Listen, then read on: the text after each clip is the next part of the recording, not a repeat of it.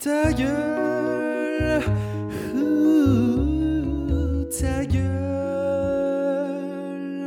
Ta gueule Ta gueule Ta gueule Ta gueule Ta gueule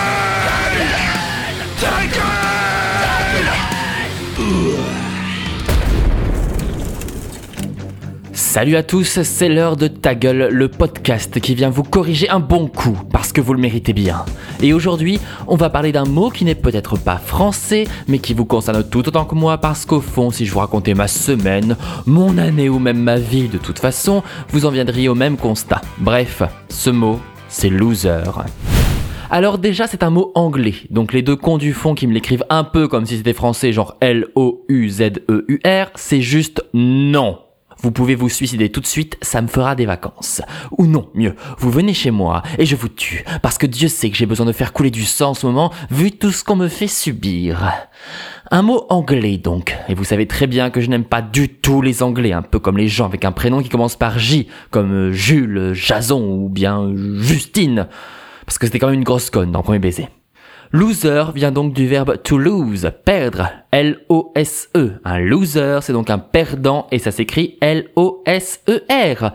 Un seul O.